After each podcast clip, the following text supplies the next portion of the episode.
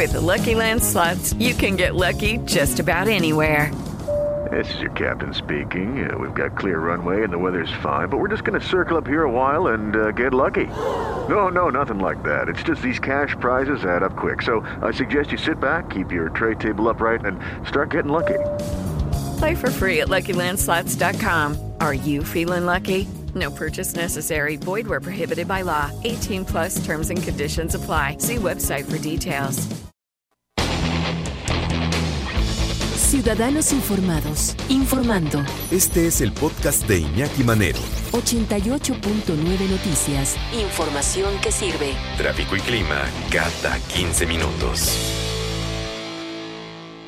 Le agradecemos mucho que nos tome la llamada en 88.9 Noticias a la doctora Anabel Pagaza Arroyo, doctora en psicoanálisis, directora académica de los eh, posgrados en psicoanálisis de la Universidad Intercontinental de México. Anabel, gracias por tomar la llamada. Buenas tardes. Al contrario, Iñaki, gracias por la invitación. Desde luego, todo tiene sus pros y sus contras, ¿no? Eh, Así es. Eh, hay quien dice, y dentro de las encuestas que hemos hecho aquí en el programa, pues qué mejor que estén con alguien que los ama, con alguien que conocemos, quién los va a amar más que sus abuelos, etcétera. Pero por otro lado, estancias infantiles hay pedagogos, hay enfermeras, hay personas que los van a cuidar su alimentación. ¿Tú cómo la ves, doctora? Mira, yo creo que es un tema de verdad alarmante. Sí. Eh, y, y, no se puede tomar a la ligera y en Claro. el centro de esta reflexión tenemos que poner primero el bienestar de los infantes. Claro. Eh, la- fíjate cómo la, la OCDE nos sitúa a México como el primer lugar a nivel mundial en abuso sexual infantil y en, vole- y en violencia física. Sin duda. Y esto, ¿sabes dónde se da? Se da en las casas. Se da en las casas, se da en casas de familiares cercanos, se da en casa de amigos, donde los chiquitos pueden ser fácilmente víctimas de cualquier tipo de abuso. Eh, esto, esto de verdad que hay que ponerle el dedo, eh, pero muy bien puesto, porque tenemos que preocuparnos por la salud emocional de nuestros infantes. Si queremos un México libre de violencia, tenemos que cuidar la parte emocional y mental de las generaciones que estamos formando. Pero fíjate la percepción, Anabel, la percepción de la gente es, eh, en ningún lugar va a estar más seguro que en casa de familiares, y es en donde más se presentan estos casos. Exactamente, porque además fíjate que se tiene que velar por por muchas cosas. Primero por un desarrollo integral de los chiquitos, ¿no? Tener un desarrollo integral no significa, si bien les va, que sea una abuelita amorosa. Un desarrollo integral de un chiquito tiene que ver con su área cognitiva, con su área de motricidad, con su área de lenguaje, con su área de sociabilidad, con despertarles un espíritu de curiosidad y de observación, que vayan desarrollando todo su potencial. Y eh, muchas abuelitas, si te digo, si bien les va, y estos abuelitos o cuidadores de casa, eh, digamos, no son familiares tóxicos, sino que tienen bueno, más o menos buena salud emocional Sí. y salud mental, eh, no van a poder proveer tampoco de estas condiciones que necesitan los chiquitos para un eh, sano desenvolvimiento. Eh, ahora bien, eh, esto que se ha hablado mucho reciente, la, la estimulación temprana, eh, las nuevas tecnologías, la nueva vida, las formas que, que nos ha tocado dentro de esta, de esta era, exige que los niños empiecen a desarrollarse mucho más temprano. Y este tipo de estimulación solamente la dan especialistas. Esto es- por eso que es un punto a favor de, de estos, eh, de estos centros, Anabel. Es, a- así es, tienen que tener actividades programadas, que alguien en casa, primero yo creo que entonces tendríamos que cuidar, digo que capacitar a los cuidadores en casa. Ajá. ¿Qué van a hacer durante tantas horas que va a estar un chiquito con ellos? Eh, tú sabes que las edades de estos niños entre uno y tres añitos de edad son niños que tienen mucha movilidad y corren y, son erráticos en sus movimientos y, son curiosos. Una persona que eh, de mayor edad no tiene la energía ¿sí? para tener ese cuidado, entonces ¿qué va a pasar?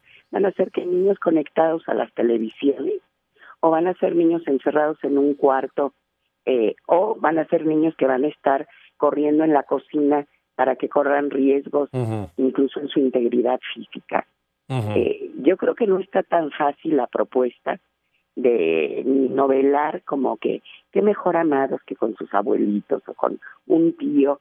Creo que es, eso es no reconocer mucho de nuestra triste realidad que tiene que ver con la violencia. ¿E-, ¿En qué debemos fijarnos para escoger una buena estancia infantil si así lo decidimos? Mira, yo creo que en que tenga condiciones adecuadas de higiene, de espacio, de seguridad, primero para ponerlos en buen resguardo físico.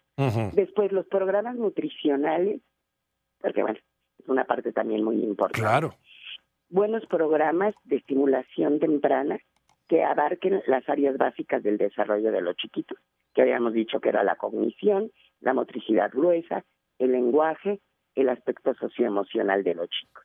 Y la otra parte muy importante y que tienen derecho a preguntar es cómo seleccionan al personal que debe estar a cargo de sus chicos. ¿Qué profesión tienen? ¿Qué experiencia tienen? Eh, etcétera, digamos. Deberían ser pedagogos, eh, incluso hasta, me imagino que alguna, alguna persona con conocimientos de, enfermería y primeros auxilios, ¿cierto? y un nutriólogo o nutrióloga. Nutriólogos, pedagogos, psicólogos, educadoras, eh, gente dedicada a la educación, es decir, eh, si ya se profesionalizó, digo, a, mí en lo personal se me hace echar un paso para atrás. Y además algo también muy delicado, ¿eh? Porque si alguna señora decide que eh, que le van a pagar a ella lo de la estancia y va a tener cinco o seis niños y va a generar su estancia infantil eh, clandestina. no sé cómo ponerle el título, digamos. Vamos a tener pequeños centritos de ningún tipo de supervisión en espacios a lo mejor hasta peligrosos en circunstancias físicas. Y, bueno, eh, a mí me preocupan los chiquitos. ¿no? Que de hecho hemos tenido varios casos que desgraciadamente pues, hemos relatado en, las noticias, porque eh, lugares que no están acondicionados, que, que son eh, ocurrencias, que alguien tiene un dinerito, pues voy a hacer una estancia infantil sin ningún conocimiento, quieren hacer un kinder porque pues ya a lo mejor ya se fueron los hijos, se casaron, pues ¿qué hacemos? Vamos a poner un kinder en la casa, ¿qué te parece vieja? ¿No? Y los niños de repente se caen en la fuente y se ahogan, se caen por las escaleras, no tienen las condiciones para hacerlo, son, son centros patito. ¿No? Entonces, sí estoy de acuerdo, a lo mejor eh, observar bien que las instalaciones estén eh, en buen estado, cerrar las que estén mal, pero dejar eh, y no dejar a los niños sin un servicio de primera clase como sería una estancia infantil, como nos está relatando. Así es, y no favorecer, digamos, estancias irregulares, porque lo puso la vecina y ahora su profesión va a ser tener una estancia con 10 chiquitos de, de la colonia, ¿no? Este, eh, de ninguna manera puede ser correcto. No tenemos que de verdad generar una crianza positiva para los niños porque esas edades son importantísimas para el futuro de su vida. ¿no? es un tema eh, trivial, es un tema que de verdad se le debe poner mucho mucho peso porque es de vital importancia para el desarrollo de los chicos. Se ha comprobado, Anabel, eh, que un niño que recibe estimulación temprana en una estancia, o sea, antes de los cuatro o cinco años, eh, se desarrolla mucho mejor en primaria, secundaria, preparatoria, a lo mejor incluso hasta profesional. ¿Se ha comprobado que realmente funciona esta estimulación temprana desde muy chiquitos? Sí, cómo no. sí, pues, digo, son programas hechos que se ha ido avanzando cada vez más en poner el el ojo en estos estadios del desarrollo. Y por supuesto que, que un chico bien estimulado es un chico que va a tener mucho mejor coordinación, que va a tener mucha mayor capacidad de expresarse y que va a tener mayor incluso inteligencia emocional, eh, que va a tener muchas áreas desarrolladas que le van a servir para toda la vida me imagino que esto también eh, redunda en eh, una mejor convivencia con, con, otros niños. Una cosa es que convivir con tus hermanitos, si es que los tienes, o con los primos, y, o convivir con niños que vienen de todos lados. Claro, y además aprenden reglas de convivencia. Porque a lo mejor en una familia o con, o con la familia que está cuidando eh, tres hermanitos, digamos, si los chiquitos empiezan a golpear, pues a lo mejor la abuela, la tía o quien esté, a lo mejor le suelta un un golpe a cada uno, ¿no? Para ponerlos tranquilos, eh, porque tampoco tienen las herramientas ni los conocimientos para enseñarles lo que es una convivencia sana entre grupo de pares. Sí, la, convivencia e, e incluso las herramientas emocionales. Fíjate, ahora me llamó la atención ahora que lo mencionas, lo que dijo una radio escucha. Yo como abuela soy muy consentidora. Eh, ¿Ese es un defecto de, los abuelos, ser consentidores? ¿E, ¿Esto repercute en, algo negativo en la educación de un, de un niño? Mira, yo creo que si consentidor se refiere Ajá. a no poner límites correctos, Así es. no es sano. Si consentidor es te voy a preparar la sopita que te gusta, es un acto tierno y es un acto amoroso. ¿sí? Pero el, el, el no poner los límites, porque también dicen, no, para educar están los padres, ¿no? Y para consentir estamos los abuelos, Ajá. ¿no? Es un dicho como muy Sí, sí. muy popular. Sí, no. Este, yo no voy a regañar a mi nieto. Eh, pero es una etapa formativa, ¿sí? En todos los sentidos, no nada más de en el sentido intelectual, sino eh, los chicos tienen que aprender reglas de convivencia y gente capacitada sabe cómo manejar eh, esta parte del desarrollo de un chico. Pero que el niño pase eh, la mayor parte de su día, porque mamá trabaja, papá trabaja, y, ya son las exigencias de los tiempos actuales, ya nada de que mamá se quede en casa o papá se quede en casa, ya los dos tenemos que ir a trabajar.